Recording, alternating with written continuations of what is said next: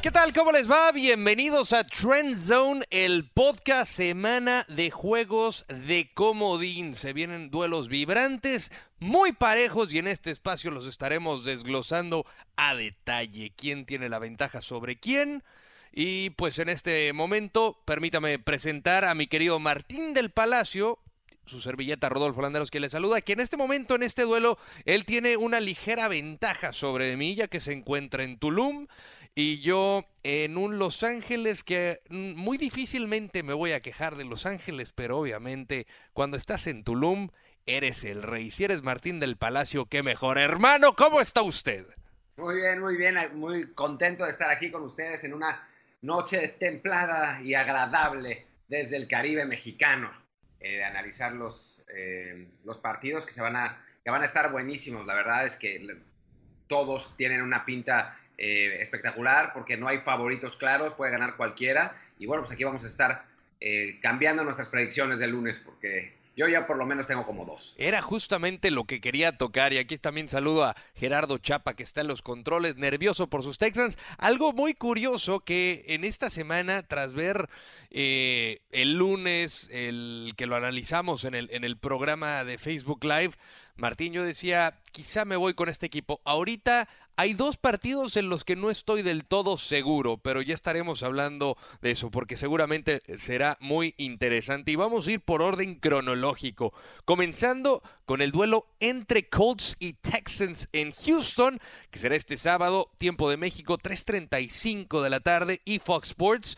y en Estados Unidos, 4.35 del este a través de ESPN y ABC. ¿Qué duelo de quarterbacks? Andrew Luck está jugando a un nivel altísimo, con una un regreso que puede ser bien considerado como el regreso del año ante un Deshaun Watson que está que no cree en nadie. Esto para ser un auténtico tiroteo en el Energy Stadium. Martín, ¿qué te parece?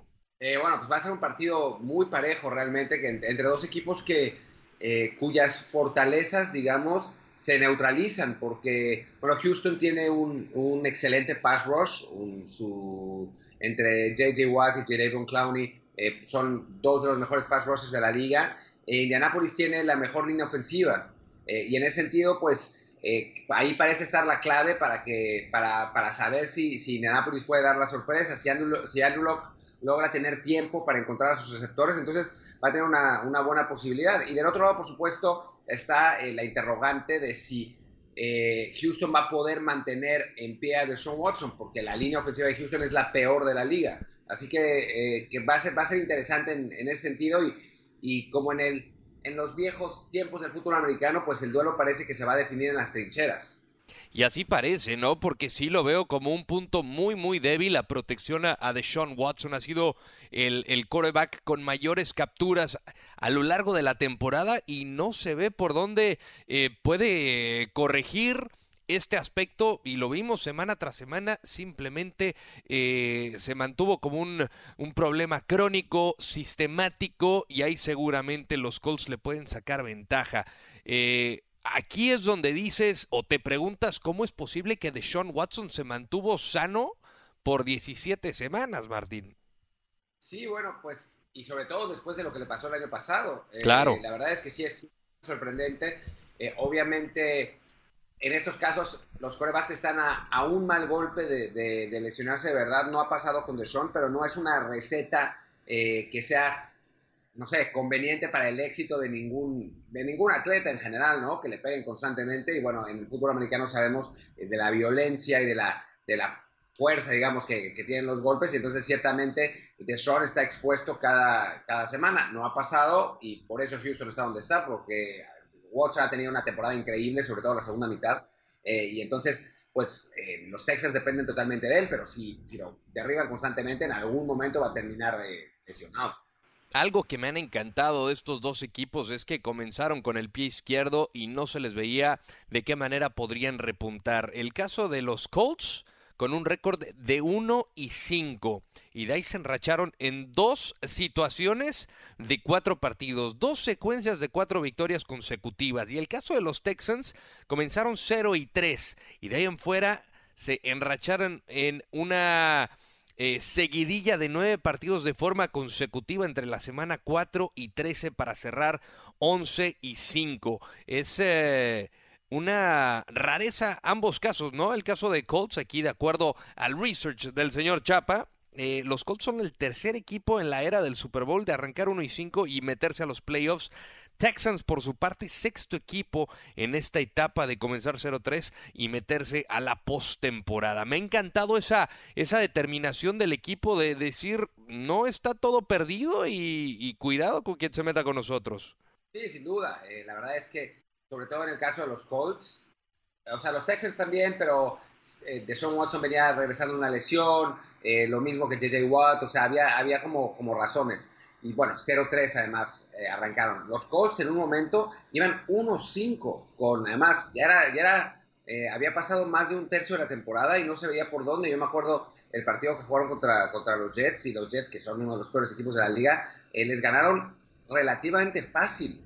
Y también, bueno, ciertamente los Colts tenían, tenían muchos lesionados, sobre todo en el cuerpo de receptores, y bueno, el, cierre fue, fue ciclónico, ¿no? Y, ahora, ahora lo vemos en playoffs, y es un equipo al que, al que nadie quisiera enfrentar, eh, lo mismo, lo mismo que Texans, ¿no? Son, son equipos que, que vienen rachados, se dice que, que los, los, Super Bowls empiezan a ganar en diciembre, y bueno, estos son dos, dos de los equipos que mejor estuvieron en el cierre de la temporada, y, va a ser por en consecuencia un, gran partido, como todos los otros, ¿eh? porque si hablamos, eh, ya hablaremos un poco más adelante, pero el Chargers contra, contra Ravens, también dos equipos que están, pero totalmente eh, encendidos, así que, que bueno, son partidos entre equipos enrachados y Colts y Texans sin duda están llegando en un, buen, en un muy buen momento, en un partido que si se hubiera jugado en la, en la semana, digamos, 4, cuando iban 0-3 y 1-2, eh, pues nadie hubiera dado un peso por ellos, ¿no? Sí, no, totalmente de acuerdo.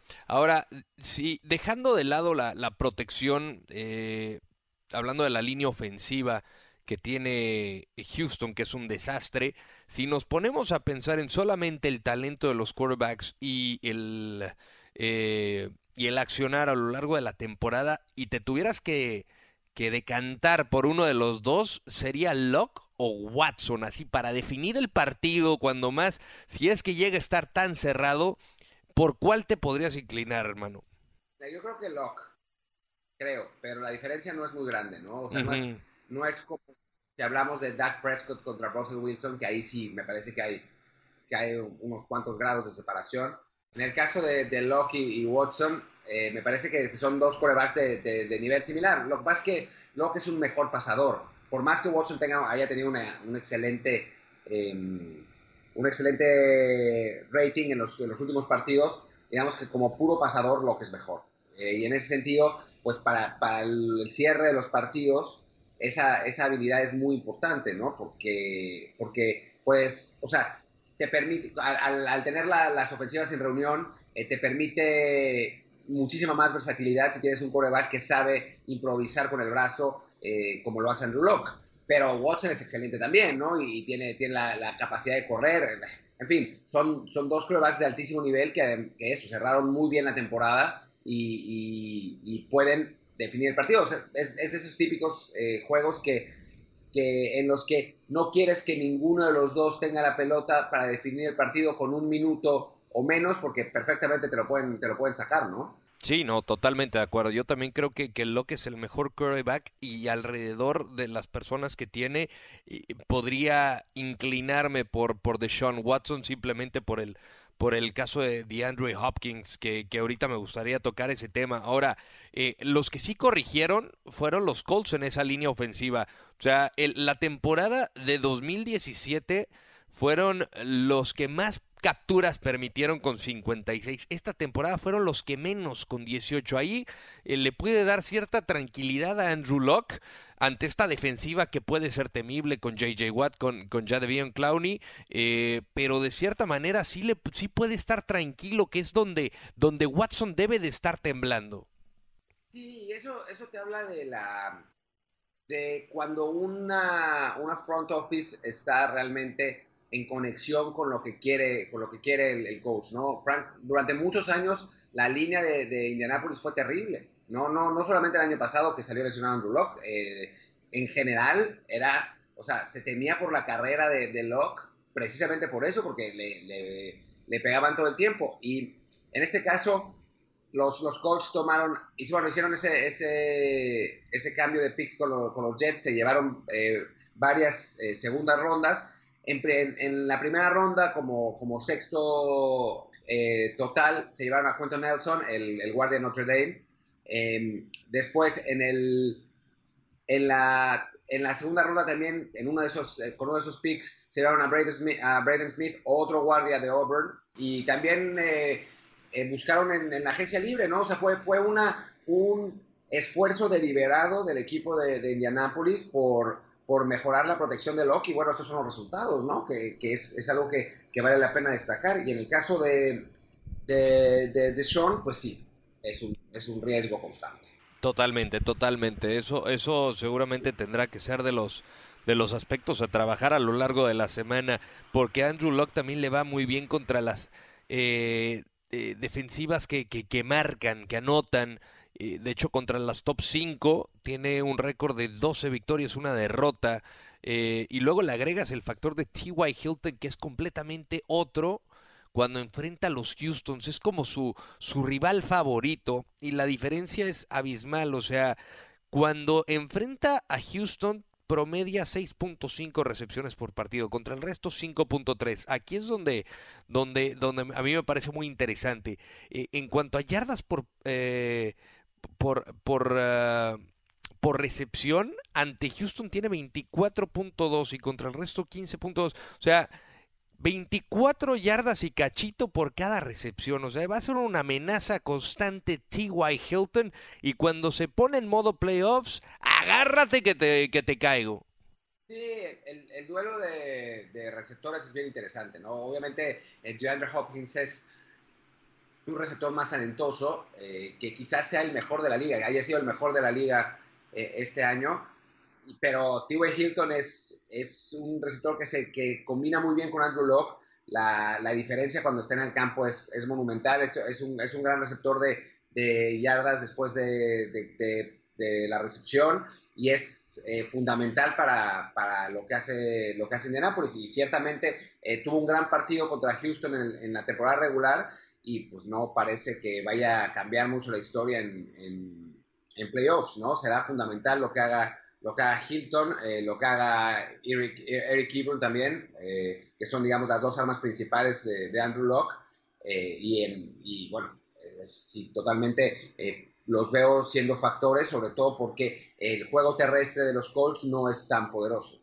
Y, y ahí, en, en, cuanto a los receptores, yo, yo se la tengo que dar a, a Deshaun Watson teniendo como arma principal a DeAndre Hopkins. O sea, eh, con esta temporada tan brillante que tienes y no soltar en ninguna ocasión el ovoide siendo tan duro como ha sido la conferencia americana en esta temporada. O sea, ni un balón suelto.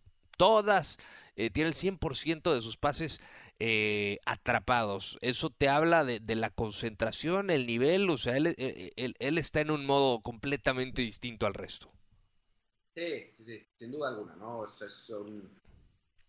Ah, en fin, no, no, hay, no hay demasiadas palabras para, para describir lo que ha hecho, lo que ha hecho este año, que ha sido, o sea, en, los, las, en las temporadas anteriores se había visto eh, un, un, enorme progreso, pero este ha sido como el año de la consagración, ¿no? Sí, totalmente de acuerdo, totalmente de acuerdo. A ver si nos podemos hablar, ahora sí, ya pegadito a los juegos de, de, de comodín, eh, ¿mantienes tu pico o lo cambias?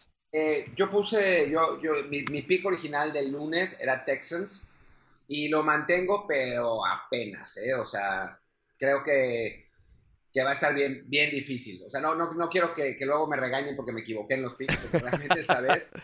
Eh, yo también me voy a mantener con los Texans, pero también es de estos duelos que veo ciertas cosas que le pueden ser eh, eh, como muy peligroso, sobre todo esa protección a, a, a Deshaun Watson que me ha puesto a pensar y dices, ay, tal vez, tal vez le puede costar el partido. Pero bueno, vamos a pasar al siguiente duelo, que es el de Seahawks visitando a la casa de Jerry, el estadio ATT de los Dallas Cowboys. Tiempo de México, 7:15 de la tarde a través de Televisa y también de ESPN y en Estados Unidos 8.15 del Este a través de Fox Deportes. Dak Prescott y Russell Wilson.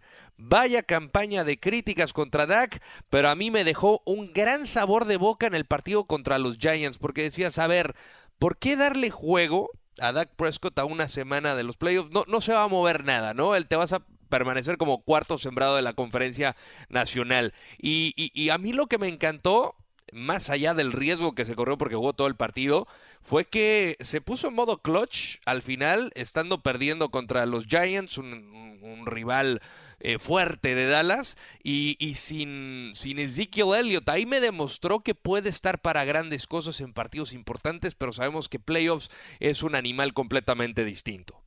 Sí, bueno, yo, no, yo sé que te, te gana el corazón. Eh, un partido que no importa contra los Giants, que es uno de los peores equipos de la liga. ¿Cómo puede ser que eso te muestre que Dak está para cosas importantes? no, no, no, entiendo, entiendo perfecto por dónde vas. No, sí, o, sea, yo, yo, yo creo que fue un partido que necesitaba Dak Prescott, no, no para convencer al resto, sino para él mismo, agarrar un buen ritmo y, y, esa, esa última serie ofensiva eh, de la anotación de Cole Beasley, cuando dijeron vamos a arriesgar, vamos por la, la conversión de los dos puntos, a mí, a mí me encantó. Sí creo que Russell Wilson es mucho mejor quarterback y eh, si nos ponemos a ir por ese factor y el, y el caso de los coaches, yo me inclino, eh, pero en gran parte la balanza a favor de, de los Seahawks. Sí, para mí esa, es, esos dos factores que tú los mencionaste en el, en el podcast pasado y en, el, en, en Zone, en el programa que tenemos en redes sociales, en video, eh, lo mencionaste y yo creo que tienes razón. Eh, ahí la diferencia está en la, en la capacidad del coreback y, de, los, y de los coaches. Eh, pero Prescott no es un mal coreback, simplemente no es un coreback de élite como sí lo es Russell Wilson. Y en un momento definitivo, decisivo, pues Seattle tiene, tiene ventaja. Pero bueno, también es, es, otro, otro juego que se definirá en las trincheras, más allá de los quarterbacks, ¿no? Son dos de los equipos que mejor corren el balón en la liga. Eh, Seattle con un poco más de comité, con, con Chris Carson eh, y Rashad Penny, mientras que, que, Dallas con Zeke que es el mejor corredor de, de la liga, junto con Todd Gurley. Eh, y entonces, pues creo que de, de eso va a depender finalmente eh, quién, quién define el partido, quién gana el partido. Ahora, si, la parte de, de, corredores se neutraliza, si el juego por tierra se neutraliza, y entonces, entonces ahí sí eh, le, veo esa, le veo esa ventaja a, Seattle que debería ganar por, por esas razones, ¿no? Aunque, bueno, si, si Zeke sale en uno de esos días imparables, pues quién sabe, ¿no? Es un partido, otro partido más de pronóstico reservado. No, totalmente de acuerdo. Y lo vimos en el partido contra los Colts, ¿no? Que anularon a Ezekiel Elliott a pesar de que en el segundo cuarto quedó un poco lastimado, salió tocado, pero si tú le quitas esa herramienta, eh, Dallas eh, se le va a complicar correr el ovoide con otro jugador. Eh, ahí, ahí yo me creo que me, me, me, podría... A mí me parece, o yo creo que ahí podría asegurar que desconectas completamente el juego de Dallas, pero va a depender de, de tener Ezekiel Elliott.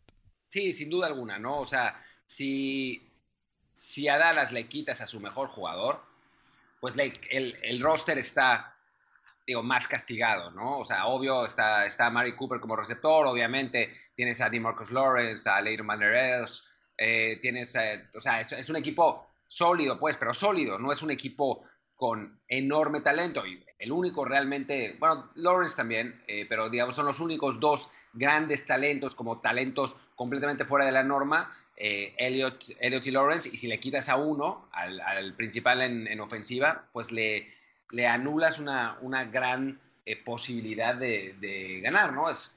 Hay, algunos otros equipos que tienen más variedad, eh, digamos, en el caso de Seattle tienes ese juego por tierra sin grandes nombres, pero que funciona muy bien. Pero si anulas el juego por tierra, sabes que está Russell Wilson, que es uno de los mejores quarterbacks de la liga, ¿no? En Dallas no es exactamente así. Sí, sobre todo de visitante, que tiene el mejor, el segundo mejor eh, rating de pasador como visitante con 114.5. Aunque aquí la ventaja es que, que, que Dallas juega en casa. Eso eh, ha sido uno de los grandes eh, puntos a favor que, ha, sabido, ha sabido aprovechar la localía los de la estrella solitaria. Ahora, si nos ponemos a hablar del, eh, del pass rush, ¿Qué te ha parecido los, los, linebackers, sobre todo Van Der Esk, eh, Jalen Smith, que, que podrían hacerle frente a Russell Wilson?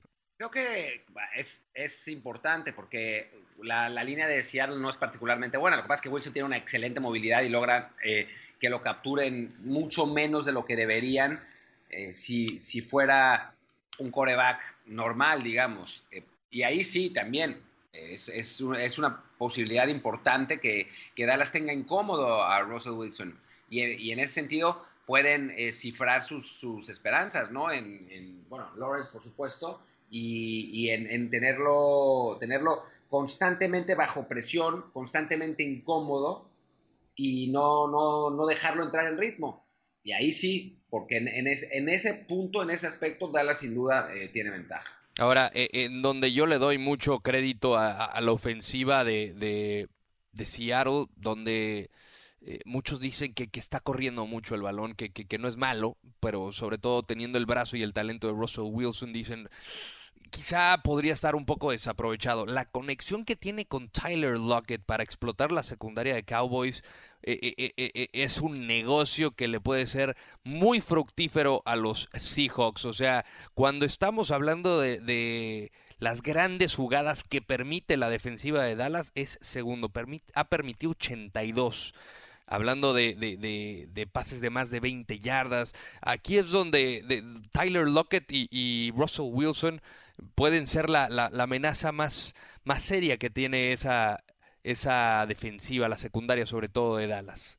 Sí, y ha sido, la verdad es que el, final de, temporada de Tyler Lockett ha sido muy, bueno, no el, ni siquiera el final, el último cuarto de temporada, o sea, fueron varios partidos, ha sido muy, no, no digamos que sorprendente, pero sí se ha notado una, una madurez de, de este jugador que siempre eh, se le había visto talento, pero no había, no, no era el, receptor principal eh, de Seattle, que eso era sin duda alguna Doc Baldwin, ¿no? Este año con Baldwin lesionado un rato, Lockett eh, logró como recoger la estafeta y, tener esa conexión con Russell Wilson que se mostraba por, por chispazos en, en años pasados. Y ahora es, es un arma muy poderosa, sin duda, ¿no? Y bueno, además, Doc Baldwin sigue estando ahí, ¿no? Doc Baldwin que en el partido de la, de la semana 16 con Kansas City tuvo 7 recepciones para 126 yardas.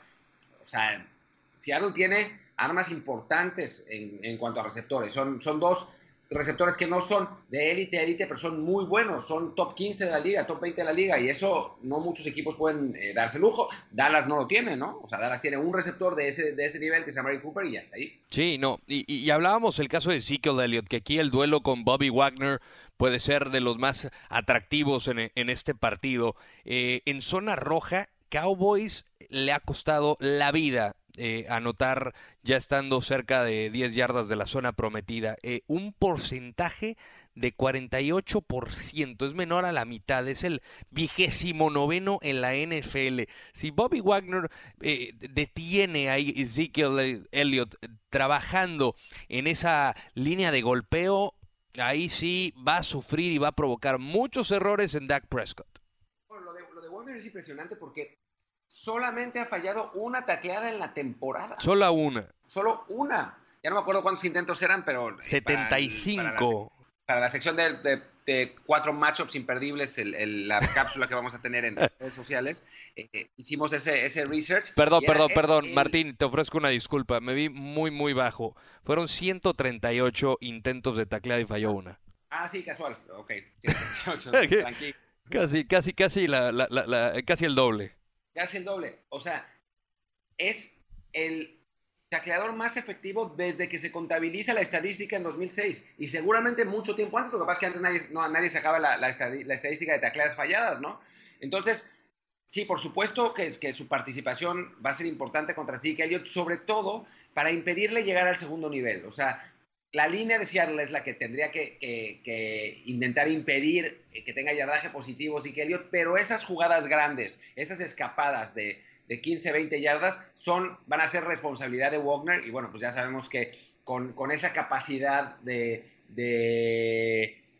embolsar a los ofensivos rivales, pues lo van a tener muy complicado eh, Elliott y los, los receptores, los, los, alas cerradas y los receptores del slot de Dallas como para poder eh, tener esas, esas jugadas más grandes, ¿no? Ahora, yo sé que Tulum quizá te pueda haber eh, mejorado en el pensamiento y podrías cambiar tu pick para este partido. A ver, Seahawks, ¿lo mantienes o cambias con Cowboys? No, lo mantengo. no hay caso, no hay manera. No, ahí sí no cambia.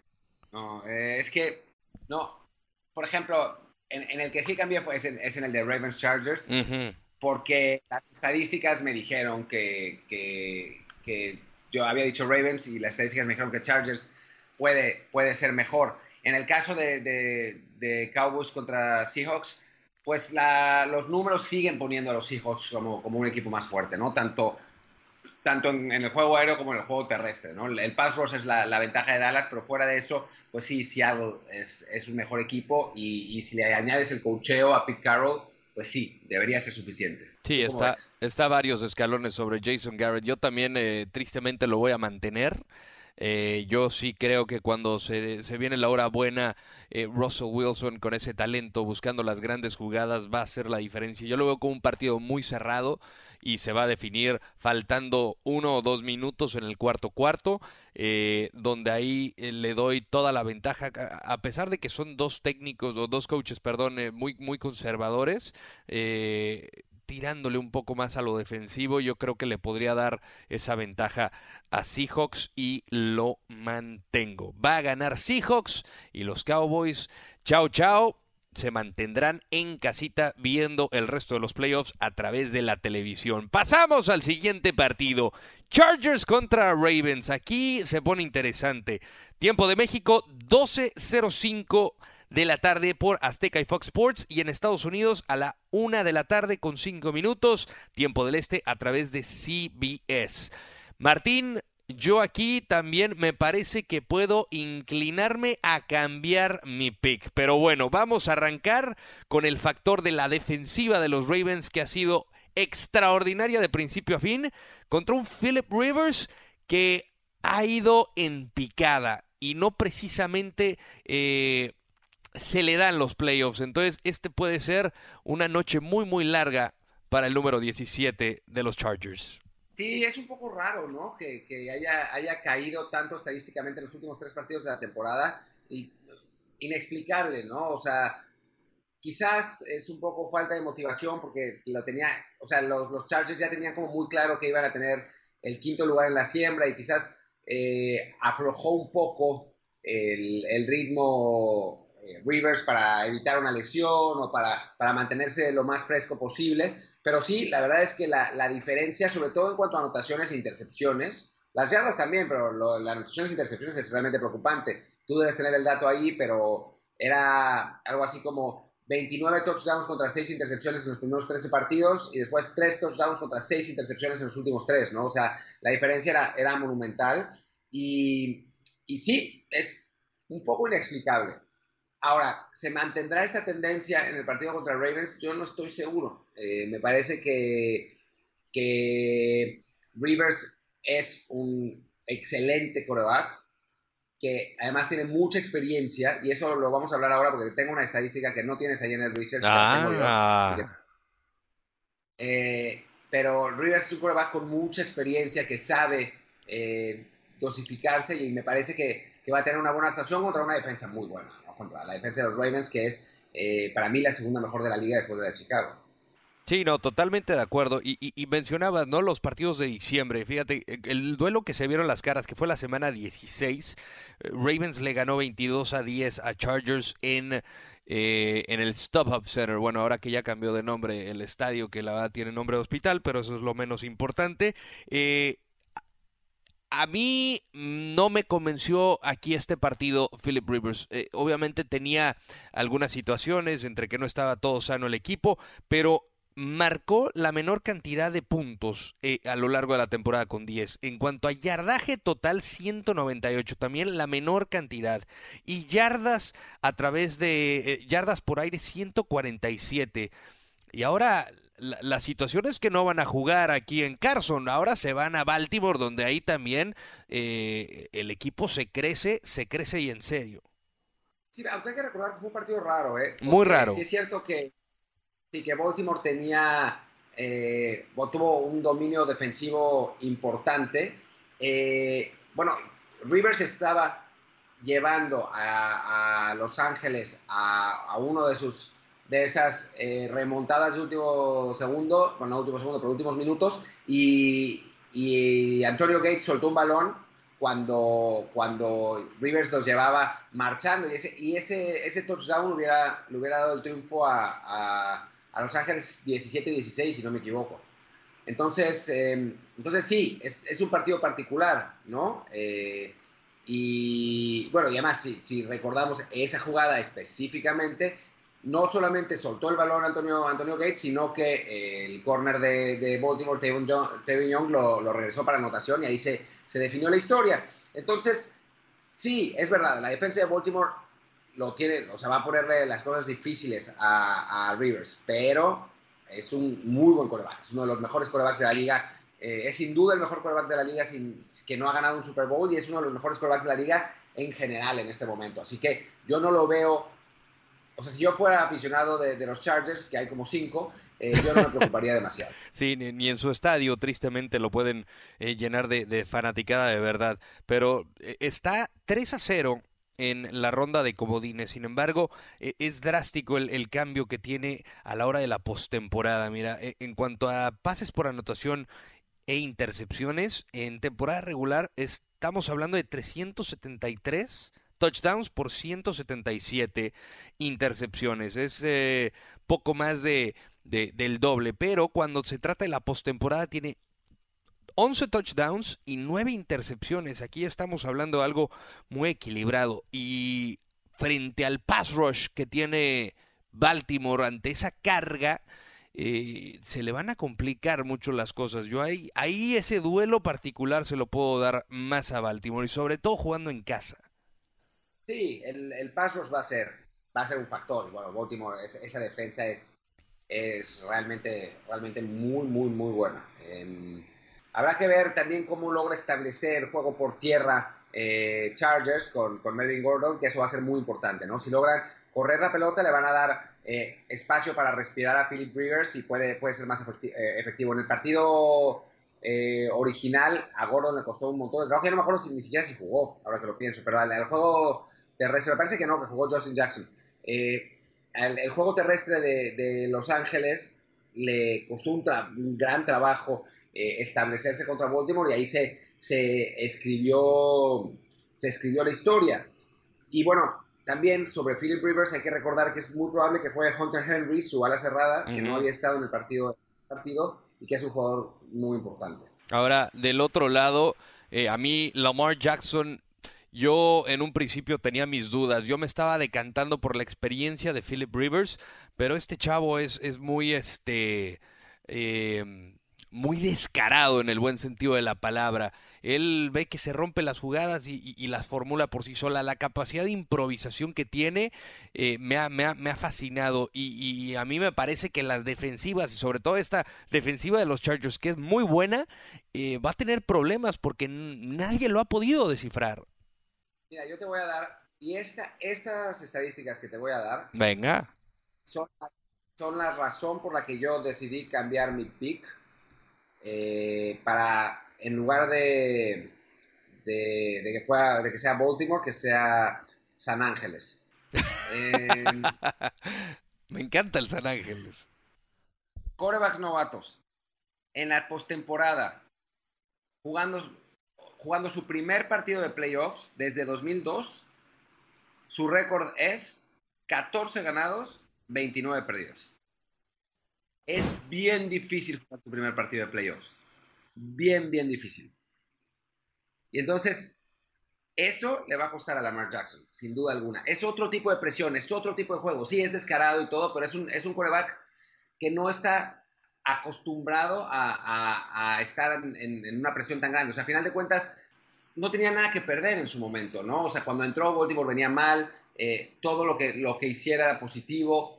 Ahora es, otra historia, es otro escenario, ¿no? Eso por un lado. Y por otro lado, yo, a ver, en cuanto, por ejemplo, la estadística de, eh, QBR que tiene, que tiene ESPN, em, que es que es como un rating, pero ajustado para otras cosas. Lamar Jackson es el coreback número 30 de la liga. Es uno de los peores. Ya te vi, ya te vi, ya te vi cambiando tu pick, ya te vi, o sea...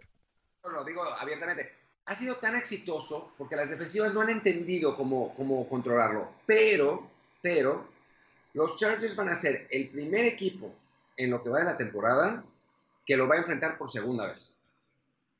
Todos los demás lo han enfrentado solo una y han podido solamente ver en video y en poco video lo que hace Lamar Jackson. Eso es verdad. Los Ángeles ya los Ángeles ya lo enfrentó una vez, ya sabe lo que es. Y seguramente Anthony, Anthony va a tener una muy buena estrategia para, para contenerlo. Por, por esas dos razones, porque me parece que, o sea, es bien complicado para un coreback jugar su primer partido de playoffs y porque Chargers ya tiene la referencia, ¿no? Tiene la referencia de un coreback que si bien es un gran coreback para el, para el option read, decide bien y corre bien, no es un gran coreback pasador.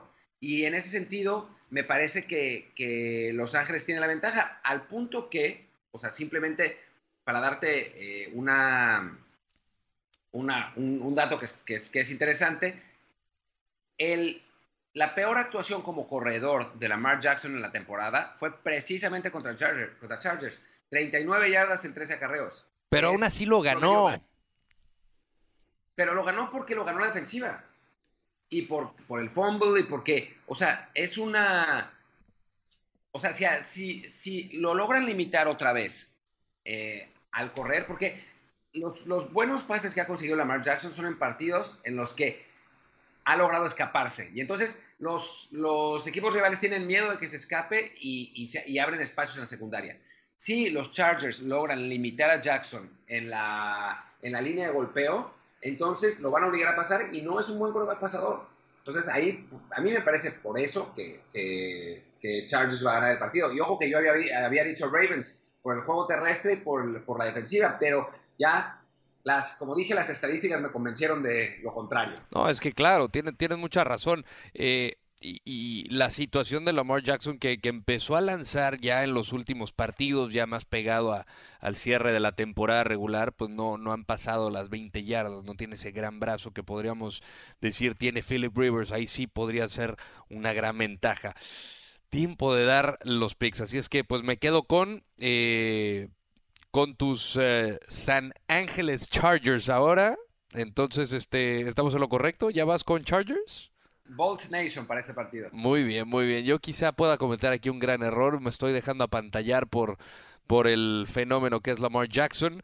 Eh, y voy a cambiar mi pick para Baltimore. Sobre todo, no me gusta ir más allá. Mira, la ventaja es que no soy coach y no tengo que, que decir, no, hay que ir partido a partido. Eh, ya sabes, el típico discurso de, entrenador, que, el cual respeto mucho, pero me encantaría ver esta defensiva de Baltimore contra los Patriots. Eh, ya veremos, el tiempo lo dirá. Pasando al último partido de la ronda de comodines.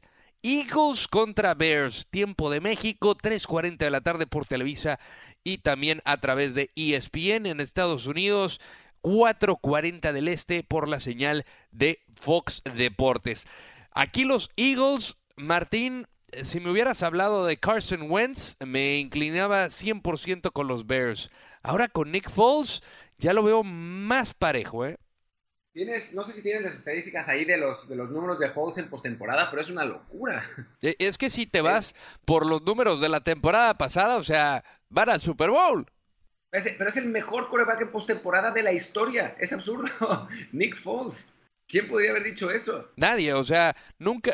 cuando, cuando se lesionó Carson Wentz la temporada anterior, todo el mundo dijo: eh, hasta aquí llegó Filadelfia. Tristemente, porque Carson Wentz estaba teniendo la temporada de MVP, los Eagles estaban imparables y, oh sorpresa, apareció Nick Foles y funcionó incluso hasta, no sé si mejor, pero podría ser que sí, ¿eh? O sea, yo, yo basado en los números de esta temporada con Nick Foles, eh, a los Eagles le doy todo el respeto, sobre todo ese partido contra los Rams, a mí se me quedó muy grabado.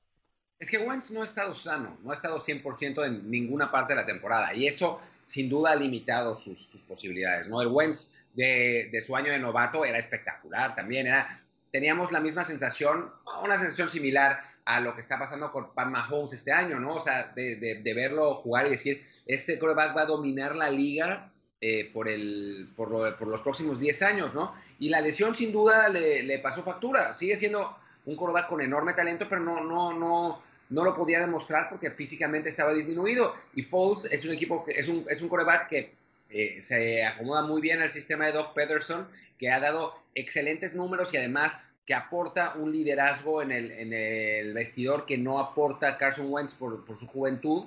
Y entonces, eh, pues sí, le ha dado la vuelta a la historia y tiene esos, esos números insólitos en postemporada y esos números increíbles en las últimas eh, semanas de la liga, aunque, aunque no ha enfrentado a una defensa como la de los Bears. No, no, no. La defensa de los Bears y, vaya que, lo va a buscar y lo va a buscar en serio, sobre todo Khalil Mack. Toda la defensiva ha sido sublime esta temporada. Si nos ponemos a pensar eh, dentro de los dos quarterbacks, eh, ¿tú por cuál te podrías decantar? O sea, podría sonar absurda la, pregunta, pero eh, Nick Foles o Mitch Trubisky con lo que ha hecho esta temporada. No, Foles, sin duda. Sin duda, por muchas razones. Trubisky y tenemos de nuevo ese dato de los corebacks que, que juegan su primer partido de, de postemporada, lo va a tener bien complicado, le va, le va a costar trabajo contra, contra Filadelfia. Em, lo que pasa es que las, las Águilas no tienen la defensa que tiene, que tiene Chargers, ¿no? Entonces, pues en ese sentido va a tener un poquito más de, más de colchón, pero, pero Foles tiene, tiene sin duda la ventaja. Lo que pasa es que la defensa de Chicago es tan buena, para mí, tan tan buena que vas que para yo creo que va a ser capaz de neutralizar al coreback de, Filadelfia pero pero sí si me pones a elegir así como sacar dos cartas pues saco la de la de Foles pero sin ninguna duda y si nos podemos hablar del equipo completo eh, cuál podría ser eh, el más determinante yo yo la verdad sí creo que la defensiva te puede ganar campeonatos, pero si la ofensiva no te responde, no sé si te puede alcanzar. Pues sí, mira, no sé si la ofensiva no responda. A final de cuentas, Chicago tiene buenos jugadores en, ofensiva, ¿no? O sea, Tariq Cohen, que es, que es tan, tan espectacular. Muy versátil. Eh, Jordan Howard también. Eh, los, receptores de Chicago son razonablemente buenos. Em, no, es, eh, no es un mal equipo a nivel talento. Obviamente está desbalanceado al lado de la, de la defensiva, ¿no? Pero, pero sí, o sea, es, un partido que va a estar bien parejo, bien, bien parejo, ¿no? Yo, yo, yo la verdad es que pensaba que, que los Bears iban a ganar fácil antes de ponerme a, a, estudiar los números y ahora no estoy tan seguro, o sea, yo creo que va a estar bien complicado y, y, los Bears pueden, o sea, pueden hasta perder, ¿no? Yo, yo en, mi, en mi predicción del, del Super Bowl eh, puse que los Bears podían llegar y ya me da miedo equivocarme desde el primer partido, ¿no? Pero, pero creo que creo que si logran salir con vida de este de este juego, los Bears van a salir muy fortalecidos porque va a ser un, partido bien complicado. Yo yo voy a mantener aquí eh, mi pick con los Bears. Obviamente sí va a ser un duelo de, de, contrastes, ¿no? La ofensiva de Filadelfia, la defensiva de, Chicago, y eso para mí lo va a ser muy emocionante. Eh, voy a tener que mantener Em, el pick con los Bears. Entonces tú, ya al final.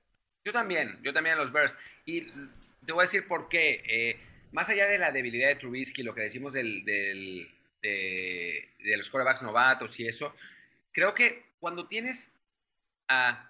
O sea, la defensiva de, de Baltimore es muy buena, pero no es la defensiva de los Bears. O sea, estamos hablando, digamos, de la diferencia, para mí, entre tener de un lado a para mí la defensiva de, los Ravens es, digamos, mm, estoy pensando en algún, algún quarterback que sea good but not great. Eh, ¿De los actuales o...?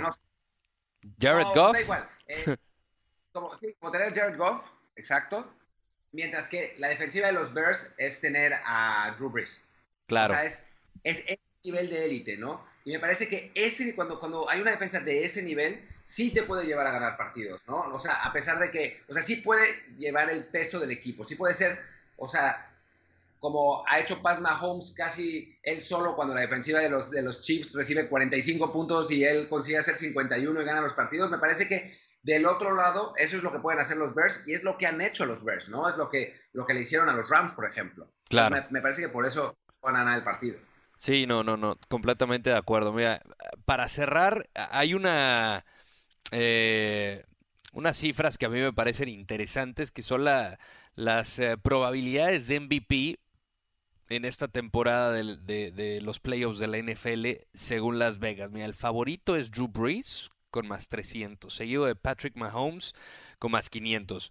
De ahí nos vamos con Tom Brady más 700. Jared Goff y Todd Gurley están empatados en más 1000. Seguido Mitchell Trubisky con más 1200. Lamar Jackson más 1600. Philip Rivers más 2000. Russell Wilson más 2800. Y Andrew Luck también con 2800. Cero Dak, cero Nick Foles. Sí, a ver, bueno, que, o sea, si le dan a, a el a Trubisky, eh, nos vamos todos. Nos ¿no? vamos todos. Eh, sí, no, no, es, es absurdo. Incluso si, se- si se lo dan a Brady, me parecería ridículo. O sea, en la que ha sido su peor temporada de los últimos 10 años, que le den el MVP, por Dios. Sí. No, me parece que que está clarísimo que tiene que ser entre, entre Breeze y Mahomes. Yo también ahí No, se- no me parece que- todas mis fichitas ahí la- la- las pondría entre ellos dos y me inclinaría por, por, por Drew Brees, por el, el- el equipo en general, porque yo creo que al final esa defensiva de los Chiefs le puede, le puede cobrar mucha factura a Kansas. Sí, yo también estoy de acuerdo contigo. Pues bien, hasta aquí llegamos en Trend Zone, el podcast. Martín del Palacio, que sigas disfrutando de Tulum y pues ya estaremos hablando de los resultados la semana que viene. Muchísimas gracias, Rodolfo. Sí, van a estar buenísimos los partidos y ya estaremos la, la semana que entra platicando de lo que pasó en esta ronda de comodines y, por supuesto, hablando de lo que eh, va a seguir en los playoffs, que, bueno, estos, estos playoffs están realmente, realmente impredecibles. Y van Muchas a estar gracias. muy, muy buenos. Un fuerte abrazo, Martín. Recuerden suscribirse en eh, el podcast de Trend Zone a través de iTunes. Y por supuesto, nos vemos el martes, como todos los martes, en Trend Zone. Hasta la próxima.